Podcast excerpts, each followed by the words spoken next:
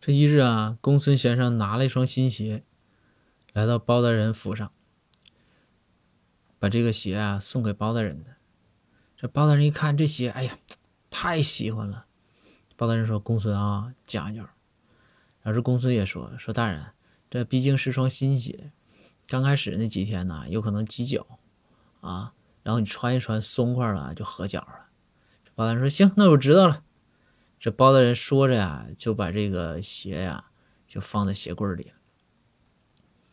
这第二天呢，这公孙先生一看包大人没穿这双新鞋，然后第三天也没穿，第四天这连着一个星期也没穿。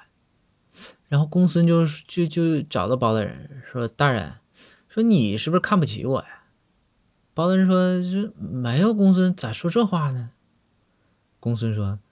说，你说我给你买双鞋，那鞋花了我老的银子了，完了给你，你这也不穿，咋不喜欢啊？不喜欢你还我。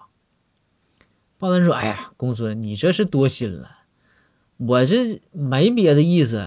你不是说这鞋头几天挤脚吗？我合计过了这个头几天我再穿，等不挤脚我再穿。”